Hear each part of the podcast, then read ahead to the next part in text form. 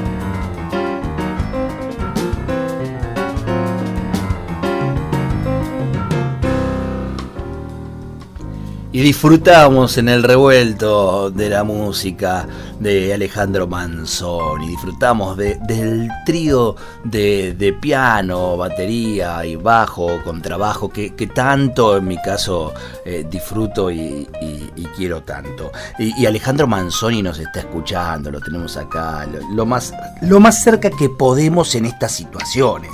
¿Cómo estás, querido? Hola, ¿cómo va eso? ¿Cómo anda todo? ¿Cómo, cómo la vamos llevando? Bien, bien, dentro de todo bien. Eh, va con lo que se puede estar bien, pero bueno, creo que todavía es un poco mejor porque de todo me parece que estamos viendo algo para salir ya. Espero, estoy esperando esa vacuna en realidad. Bueno, vamos, vamos saliendo y por lo menos eh, te vas encontrando nuevamente con, con ese trío que tanto han desandado tantos escenarios en, la patria.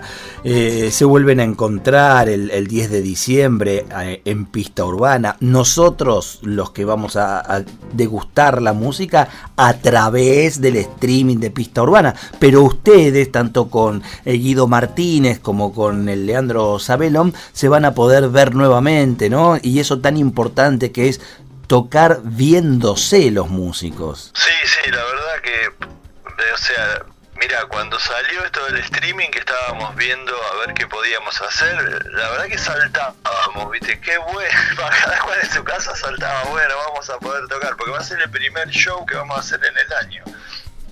Por, o sea, no, no, no, no pudimos tocar en ningún lado, va como, o sea, muy difícil y bueno, justo se dio la posibilidad esta de pista urbana, así que estábamos viendo otro lugar también antes y justo bueno, surgió pista urbana y que tiene además, eh, les cuento, eh, un muy lindo piano, viste que eso, eso tira mucho va para los pianistas, tiene un piano de cola, o sea que está, muy bien cuidado el lugar a nivel de audio, viste que en Buenos Aires hay, ahora cada vez hay muchos lugares que tienen piano, bueno, pero este es uno, un muy lindo instrumento y bueno, y están haciendo unos streaming eh, muy bien cuidados, con dos cámaras, o sea, es como ver un show no, viste, con, solamente con, filmado por un celular, o sea, sino una cosa muy bien, con dos cámaras, con todas luces, o sea, muy preparado. Es importante ese cuidado, que no es menor, digamos, la puesta que, que decís eh, cuidada. Eh, pero también, y, creo incluso más importante, el tema este que decís del, de la calidad de audio, ¿no? No, no está bueno acostumbrarnos eh, al, celular eh, filmando y grabando una, un, concierto y que esa sea la música que, que, viene al oído, ¿no? Fíjate vos, nos veníamos quejando ya hace un tiempo de que la reducción al MP3 dejaba afuera cosas y de repente estamos escuchando grabaciones de aire de un celular. Sí, sí, sí, claro, las primeras cosas que empezamos a hacer ahí más, o menos por abril era, grabando, ¿no? Los músicos con con el celular así, tratando de mandar cosas al Instagram, pero así empezó todo. Bueno, suerte, bueno, se pudo como ir mejorando eh, esta tecnología y que me parece que es una cosa que por ahí, eh, no te digo, o sea, el contacto con la gente, a mí me encanta tocar eh, para el público, o sea, es lo más lindo que hay. Pero es otra de las posibilidades que se abrió porque está bueno porque por ahí te puede ver una persona que, qué sé yo, nosotros que tocamos por muchos lugares del país y ahora yo estoy viendo gente en Córdoba, eh, gente en San Juan que nos dice, ah, mira qué bueno, entonces lo voy a poder ver. Entonces, viste que se abre otra puerta, me parece. O sea, como que tocar y también que te vea en otro lugar que un concierto que estás, pero aparte esto va a ser en vivo. No es que, o sea, o sea empezamos, o sea, está grabado en el show a la hora que es. Claro, claro, claro, no hay una, una sobreedición ni sucedió en otro momento, está pasando ahí. Y vos sabés que lo que decís es, interesante, eh, a veces lo hablo en el ámbito de la educación, viste, cuando decís la presencialidad vuelve pero no se va a la virtualidad. Yo creo que acá va a pasar algo similar también, ¿no? Se va a ir volviendo a las salas, nos vamos a encontrar, pero no se va a dejar el streaming de lado, por eso que acabas de decir, porque alguien en Córdoba, alguien en San Juan se va a poder sentar y disfrutar la música de Alejandro Manzoni, ¿verdad? Claro, es lo que pasa con la radio, ¿vale? ¿Viste? Cuando vamos al estudio, ¿viste? Las veces que, por, ejemplo, el año pasado fui a presentar yo el disco del octeto y llevé el piano ahí a, a la radio y se produce eso, viste, que estás tocando música y te escucha gente, qué sé yo, que, que no pudo ir a hacer yo, pero te está escuchando gente de todos lados, o sea, como que está compartiendo eso, eso me parece que es positivo. Dentro de todas las cosas, bueno, negativas que hemos pasado ahora, eso me parece positivo, ¿no? sí, sí, ese es un, un sello, ¿no? De marca de hace ya casi 20 años de este revuelto que nació proponiendo música en vivo. Y muchas veces lo hemos hablado con los músicos, decir, pero me sale, es más desprolijo, el disco está armadito, está editado. Sí, pero el disco, el disco lo va a escuchar, en algún lado lo va a cruzar. Bueno, ahora ni hablar, en las plataformas que hay lo va a encontrar siempre. Pero eso que vos puedas hacer cuando vengas al programa con el instrumento, eso es un, ratito de intimidad con el oyente, le estás dando algo distinto que realmente no va a volver a suceder de la misma manera. Así a mí me pasa eso, aparte cuando estoy escuchando por ejemplo tu programa en el auto y vas escuchando, viste, van los artistas y tocan el mío, así que bueno, te va manejando y como te atrae mucho más eso, está lindo escuchar un disco, pero un tipo tocando en vivo, decime qué bueno, o cantando, que yo, está buenísimo, o sea, muy, muy atrayente eso, que algo que suceda en ese momento. Se irá volviendo, se irá volviendo a los escenarios, se irá volviendo a las salas y ojalá también se vaya volviendo a los estudios de radio. Es algo que extraño muchísimo, insisto, como sello de marca del revuelto el encuentro con los músicos y la música en vivo. Estás volviendo al, al trío, en realidad digo estás volviendo al trío porque nos acompaña música del disco Las Tres Orillas, que es de 2008. Y vos desde 2008 no tenés un disco en trío, lo cual no quiere decir que no toques con el trío desde 2008. Es una formación que vos elegís eh, muy asiduamente. Sí, sí, sí, es mi formación preferida, o sea, para tocar. Pero como en el medio, bueno, de esto, este primer y segundo disco que hice de trío, después salió la posibilidad de hacer un disco de piano solo, que salió en el 2010, y después, bueno, salió esta posibilidad del octeto, de, también de grabar un disco más para una formación de cámara pero siempre seguíamos tocando en trío por casi todos lados, que era lo que más yo en el año sin haber, o sea, sin grabar, eh, seguíamos hasta presentando cosas nuevas y todo, pero seguíamos tocando, eh, esa formación era la que más mantenía. Tocando en vivo en realidad. Qué lindo el, camino que haces, ¿no? del trío te fuiste a la introspección, del piano solo, después saltaste al octeto. y acá, y acá nos tenemos de vuelta en, en este trío que Además es el trío con Guido Martínez y con Leandro Sabelón. No es que, el tipo eh, agarra el piano y ve en la fecha a ver dónde hay algún baterista y, un bajista o contrabajista, sino que eh, empieza a ser, eh, bueno, la necesidad de que sean estos los músicos, ¿no? No toca, si ellos dos tocaran, qué sé yo, poner el charango y, violín, tocaría con ellos dos. Porque la verdad que no, entienden mucho la música, lo que hacemos en, la propuesta, eh, se entienden ellos el folclore, de proyección folclórica, también tienen mucho bagaje de jazz y bueno, Guido, de, de, sus proyectos también con música uruguaya, que hizo de candombe, que yo por suerte eh, participé ahí en latinaje.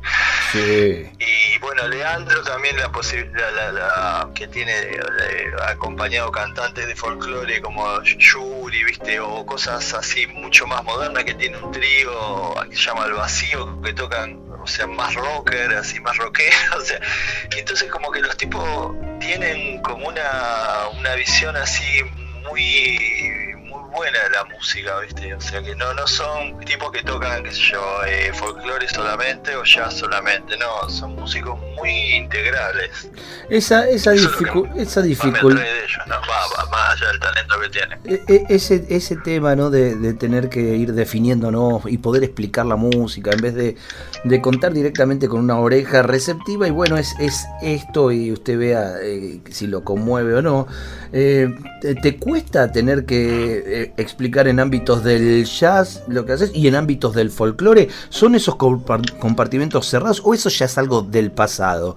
Y vos podés ir con lo tuyo y no interesa si, si estás yendo a una programación jazzística o folclórica. No, creo que ahora no. En este momento, en estos, estos 2000 y pico del 2015, 2010, te digo en adelante, no. Pero bueno, cuando yo eh, empecé en los 80, 85, 85, 86, que que empecé a hacer mis primeros pasos así en la proyección folclórica, que a mí siempre me interesó eso, viste, sí, o sea, no sé, me ha pasado de llevar discos para, para ver si me podía editar, qué sé yo, ponele. Una vez tuvimos la, oportunidad, me acuerdo con Fernando Lerman, que tuvimos nuestro primer dúo, Bio, que se llamó, que tocábamos en que finalmente lo terminamos editando. Pero bueno, con Fernando conseguimos una entrevista a uno de los directivos de, EMI para ver si le interesaba y el tipo, este, bueno, escuchó y nos terminó dando una charla de lo que era el folclore, no, porque esto no es folclore, ¿viste? O sea, como que había eso.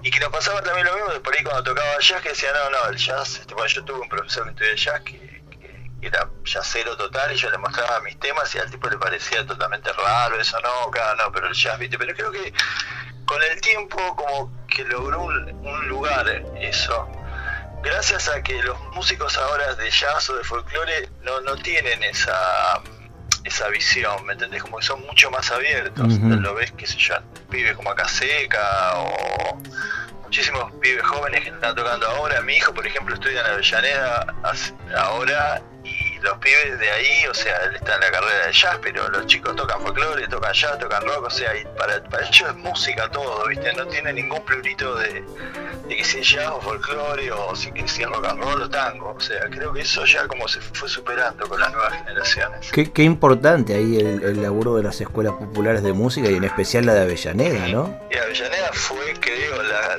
la escuela de Sudamérica, fue la primera escuela de música popular. Y eso fue muy importante y formó tantos músicos, ¿no? Que hay ahora, gracias a Dios. Teniendo ahí como referencia, ¿no? En sus inicios al maestro Manolo Juárez, que, hago un alto para, recordarlo, para homenajearlo.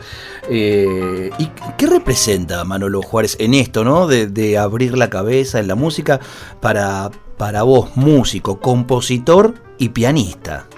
Bueno, sí, sí, yo lo admiro mucho y aparte fui siempre como muy como fue mi referente. Además viste él era una persona muy muy generosa para o sea para invitarte a tu casa a, a mostrarle la, música se, muy, se interesaba bueno desde la manera aparte que tenía viste esos chistes y todo. Pero era la verdad que, o sea, las clases de él eran hablar con él, tomar un café y quedarse horas ahí eh, escuchando música o hablando, si no, él se ponía a mostrar uno de sus temas en el piano. Yo, o sea, me acuerdo cuando las primeras veces que he ido a charlar con él, que me mostraba, qué sé yo, presencia del diablo, todos esos temas, se lo tocaba ahí en el piano de él, o sea, era, viste, realmente cuando vos decís que bueno esto, decís que era como una clase, es un tipo tocando de lo que uno quiere hacer.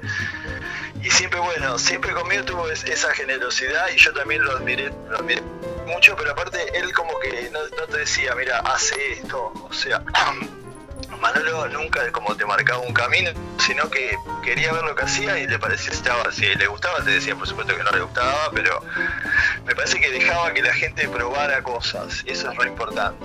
Claro. O sea, que el músico está bueno probar.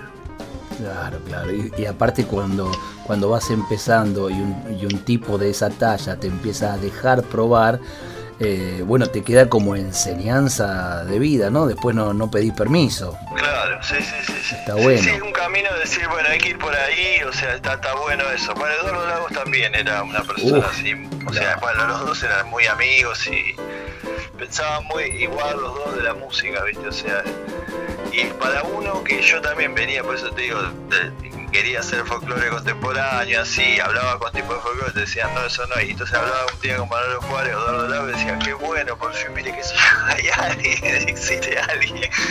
Como que los tipos te daban un aire para, para que, que tenía que ir por ahí. Un aire, un aire fresco, ¿eh? Como se llama tu, tu primer disco en trío un aire fresco. De allá de 2002, marcando esto que decías cuando se empiezan a abrir algunas cabezas de, manera más fuerte, más rápida en nuestro, país. Bueno, y por ahí este, el, el, 2000, el 2001 y de ahí para acá eh, empieza a marcar un, un poquito eh, ese, ese camino. Yo quiero... Em, compartirle, convidarle al oyente de revuelto, el que es oyente de revuelto de hace mucho tiempo, ya sabe que estamos hablando con Alejandro Manzoni, ya hasta conoce mucha de su música, porque he aquí un, admirador de, lo que hace eh, el Ale, y cada vez que, que podemos lo invitamos cuando saca disco, y cuando no, y podemos musicalizar un cuento con música de él o un momento del programa, lo hacemos y lo disfrutamos mucho. Pero siempre hay oídos nuevos, siempre hay gente con ganas de, conocer más y en este, en este aire de la folclórica y de todas las radios que retransmiten el revuelto vamos a compartir algo de música. El resto de la música usted la encuentra el 10 de diciembre el jueves 10 de diciembre a las 9 de la noche en un streaming que se hará a través del canal de Pista Urbana. Y usted ya puede ingresar a Alternativa Teatral y decir, bueno, vamos a reservar acá la, la entradita para acordarnos y ese día servirnos un, buen vino, ponernos en un sillón, ¿eh? no, no, escucharlo de fondo y mucho menos a través del celular, amigo, por Dios, búsquele ahí un parlantito como la gente porque esta, esta música hace bien al alma. Yo elegí La Voladora querido Ale. Eh, ahí un, un aire de, chacarera, casi diría yo, una chacarera redondita. Sí, sí, es una, o sea, fue una de las cosas que compuse con más rigurosidad como una chacarera, que tuviera, eh, bueno, las tres los tres vueltas, o sea, estrofa, introducción, estrofa, introducción y, la tercera estrofa. Lo único que siempre, que no sé, que no me salió, que no soy tan, no sigo tanto las reglas y yo en la primera, o sea, la introducción en vez de tener ocho compases, tiene 10, o sea, ahí fue la única cosa que se me fue. Mm. O sea, para bailarla están sobrando dos compases. Ahí es donde tropieza el bailarín. Sí, fue, sí, me puse, aparte, además me puse a hacer esa estructura, pero se ve que después me gustó como quedó y después me di cuenta, dije, ay, tiene 10 en vez de 8, y ya sacarle dos compases de introducción no me gustaba, digo, no, no importa, bueno, me lo van a perdonar de, la Academia Carrillo, no sé cómo me dio baile. pero, pero es por eso, es porque te cerró así, ¿no? Me cerró, sí, lo que pasa es que no, por ahí, eh, viste, ahí... Eh, soy medio así como que no, no le doy tanta bola a, las estructuras nunca me estructuré tanto componiendo, menos, o sea, eh, por ahí y justo quedó y quedó bien así, pero no, me, aparte me puse como meta eso, yo tengo que hacer una chacarera porque era mi primera chacarera con forma de chacarera todo, y me salió creo que salió linda, pero me salió, le sobraron dos. Y ya era difícil sacarlo porque me sonaba bien la introducción así. Yo, yo me quedo así con, con, enseñanzas tan, hermosas, porque busqué hacer la chacarera, quería hacer una chacarera, una chacarera con toda su forma, pero me salió con esto distinto. Y porque a mí me, cerró y me siguió gustando, me quedé ahí, no, no, no lo cambié. Está, está muy lindo eso, ¿eh? quedarse y, bueno, ir atrás de lo, de lo que uno siente, si así me gusta, si así me siento bien, ¿por qué la voy a, por qué la voy a tocar distinta? ¿no? Este, Raúl Carnota lo diría este, más poéticamente que yo. ¿eh? eh Claro, que a él que le ha salido la simétrica, por, por ejemplo, entre otras tantas cosas. Claro. ¿Vamos a la voladora? ¿Hacemos una chacarera? Bailarines, atentos, ¿eh? la primera parte no me salgan, me salen después. que tiene dos compases nomás. Estamos con Alejandro Manzoni en el revuelto.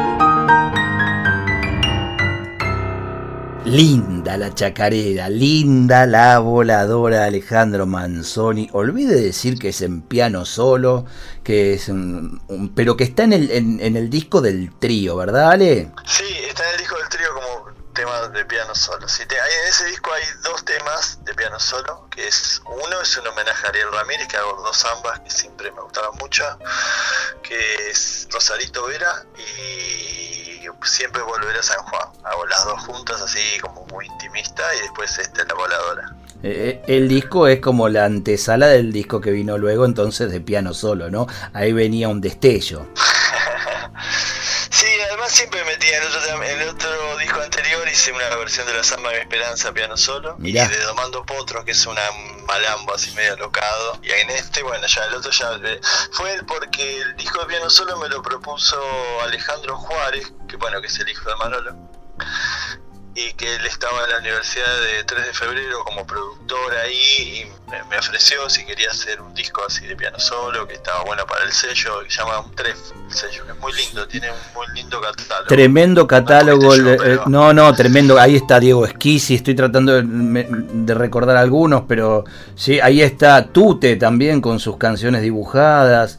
Eh, hermoso muy lindo hermoso catálogo. Creo que Andrea Yáñez también está. Yáñez, claro. Tiene un disco, para los Juárez. Navarro creo que también. Eh, o sea que es muy, viste, es muy variado. El catálogo, pero todo de muy buena calidad, la verdad que es muy bueno ese sello. Ale, con vistas a, esta presentación que, es muy relevante ¿no? para todo músico, eh, que eh, sobre todo ustedes, ustedes con el trío, y hablo para quien por ahí no los tiene eh, muy presentes, ustedes han girado mucho por distintos lugares del país, no, son los músicos de la ciudad de Buenos Aires, son, son músicos de viaje, de ruta y, de presentar y compartir el arte con con, toda la, gente de distintos lugares geográficos. Eh, volver al escenario. Eh, primero, que, que, tiembla adentro y segundo, se vuelve con, nuevas composiciones. ¿Hubo tiempo para eso? ¿Para, para prepararlas, hacerlas y ensayarlas? Bueno, mira, eh, tengo, o sea, estuve haciendo justo esta cuarentena, me sirvió porque tuve una beca del Fondo Nacional de las Artes para la composición y, bueno, terminé de escribir una obra en cuatro movimientos para cuatro pianistas que le dediqué, que le empecé a dedicar justo antes de que falleciera Manolo, eh, que son cuatro movimientos, uno a cada pianista, uno es Manolo Juárez, el otro movimiento es este Waldo de los Ríos, el tercer movimiento es Remo Pignoni y el cuarto movimiento eh, Eduardo Lagos son como yo pensé en esos cuatro pianistas que a mí me habían inspirado tanto en mi juventud y en toda mi vida, en mi carrera pianística, entonces hice como una obra que se llama Miradas del Piano. Y bueno, la obra en realidad está pensada para trío y cuerdas, pero ahora en este show sí voy a hacer el primer movimiento, que sería un tema que le dediqué a Manolo, que se llama Espejos. Y bueno, luego eh, la idea ahora sería el año que viene grabarlo esto, plasmarlo en un disco. Estoy pensando más que un disco, quiero hacer un video disco, así, una cosa así, como que nunca hice todavía, sino no un CD, sino un video, como que suena, o sea, grabado por un videasta y aparte que después sea digital el disco. Me quedé eh, esperando ya con, ganas de lo que será ese ese trabajo se va a poder entonces el 10 de diciembre conocer eh, lo que lo que homenajea a Manolo Juárez, pero qué nombres, qué nombres, Waldo de los Ríos, Remo Pignoni, mirar, y, Eduardo Lagos, nada menos. Digo Remo Pignoni, lo digo así porque no es tan visitado Remo, y es un personaje maravilloso y, de una música eh, tremenda. Sí, sí, bueno, yo tuve la suerte de conocerlo a Remo cuando grababa los discos acá, porque el productor de él eh, era entrerriano, bueno, o sea, lo conocí a través de mi familia, así que cuando vine a vivir a Buenos Aires, pues yo soy de Pergamino, eh, Remo estaba grabando acá en el año 85, 86, grababa uno de sus discos, de, bueno, y de ahí, bueno, tuve acceso también a su música, porque él, eh, lo que hacía Remo, eh, tiene discos, pero aparte tenía muchas partituras, y viste, editaba por Julio Corrin, tenía libros, y viste, yo todavía no, lo, no lo conocía, bueno, empecé a conocer la música, y la verdad que es una obra la que ha dejado impresionante. Y después bueno tuve la suerte de, ir a tocar a Rafaela no sé ahí viste que hay mucha gente que organiza conciertos gente que son impresionantes hacer unos conciertos con muchísimos artistas a tocar. Tuve la suerte de ir una vez ahí a, tocar a Rafaela y, bueno, compartir con la señora ahora de, de, Remo y su hijo también. Así que bueno, yo siempre es un pianista que admiré y aparte su simpleza, aparte de él, de, una persona del interior que nunca vivió en Buenos Aires, viste que generalmente todos los músicos nos vivimos, nos, venimos a vivir a Buenos Aires. Para estar Remo siempre toda su vida siguió en Rafaela componiendo y aparte enseñando en una escuela que era un gran maestro de, coros, tiene muchos arreglos de coro para, para que él hacía en su coro del colegio, ¿no? Sí, sí, sí. O sea que era una persona muy prolífica y en su lugar Rafaela, o sea, venía acá, creo que grababa, pero después sigue viviendo allá. Maravilloso. Y que les recomiendo escuchar a todos la obra completa, que es una riqueza impresionante. Ni, ni hablar, ni hablar, es, lindo citarlo, traerlo y recordar, recordarle al oyente que si puede ir en búsqueda eh, la refresque y la, disfrute. Eh, Alejandro Manzoni, ese es uno de los, de los pianistas más destacados que, tenemos en nuestra música, compositor también él, y, que se presenta el, jueves 10. Me gustaría que, vos invites, ahí está el oyente de Revuelto, que, suele tener la gentileza de arrimarse al programa, de, de subir abrirse a este, a este clima que proponemos desde, desde Revuelto, ¿eh? bajar un poco los decibeles de los días y adentrarnos en la música, en, la poesía. A él, que lo tenés ahí a mano, que contales, contales de este primer y seguramente por la altura del año único concierto que vas a estar haciendo este, este año. Bueno, sí, sí, la verdad que tenemos una alegría enorme de encontrarnos aparte, hacer este show con Guido y con Leo.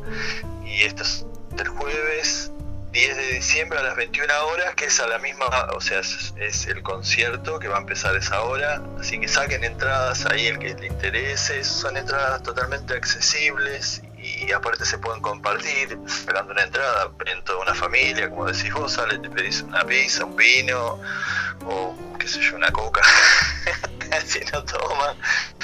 Y bueno, viene un concierto que eh, lo que también hablábamos de la calidad que tiene de la o sea, de las cámaras, que está muy muy cuidado todo. Eh, vamos, lo que me sorprendió también, lo digo así abiertamente, es que viste, generalmente los músicos vamos a un lugar y probamos sonido y después este, tocamos. nosotros nos, dijeron, no, no, vengan dos días antes, prueben las luces, hagan todo un ensayo, viste, tipo teatro, que no, o sea, nosotros los músicos no estamos acostumbrados, estamos acostumbrados a llegar, probar sonido y tocar. Claro, sí, sí, sí. Más o menos, pero por, creo por el cuidado de las cámaras, el movimiento, o sea, como que va a tener muy buena calidad. Qué lindo, qué lindo. Es el jueves 10, reitero, 9 de la noche, a través del streaming de, de Pista Urbana, en el YouTube de Pista Urbana, y las entradas están en Alternativa Teatral. Ale, querido, un gustazo ¿eh? en, este año que hayas pasado también por revuelto, que podamos charlar, escuchar y disfrutar la música, eh, y nos quedamos aquí degustando clásico de nuestra música, el quebradeño en manos del trío, ¿eh? del Sabelón, del Guido Martínez, a quienes aprovecho y también hacerle llegar mi abrazo fuerte, queridísima gente. Eh, y bueno, ¿qué te parece? ¿Nos quedamos escuchando el quebradeño? Buenísimo, Ale, bueno, gracias. Y la verdad que una alegría enorme escucharte. Ya, o sea, este año creo que el asado no se va a hacer. no sé, pero al aire libre podremos también, tengamos eso pensado. No se dé por vencido, Manzoni, no se dé por vencido. Te mando un abrazo grande, ya está sonando, ya está sonando el quebradeño en el revuelto hasta cada momento.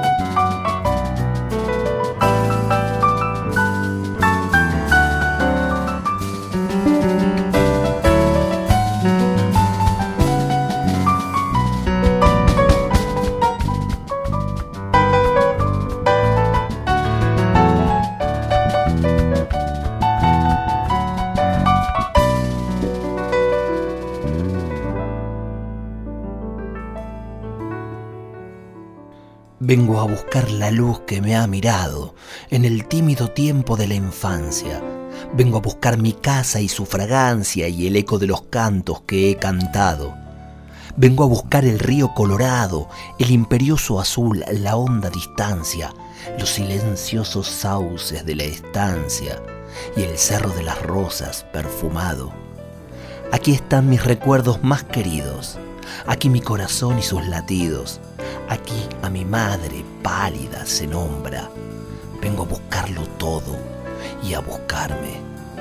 Aquí estoy y estaré. Aquí he de darme ya poblado de sombras a la sombra.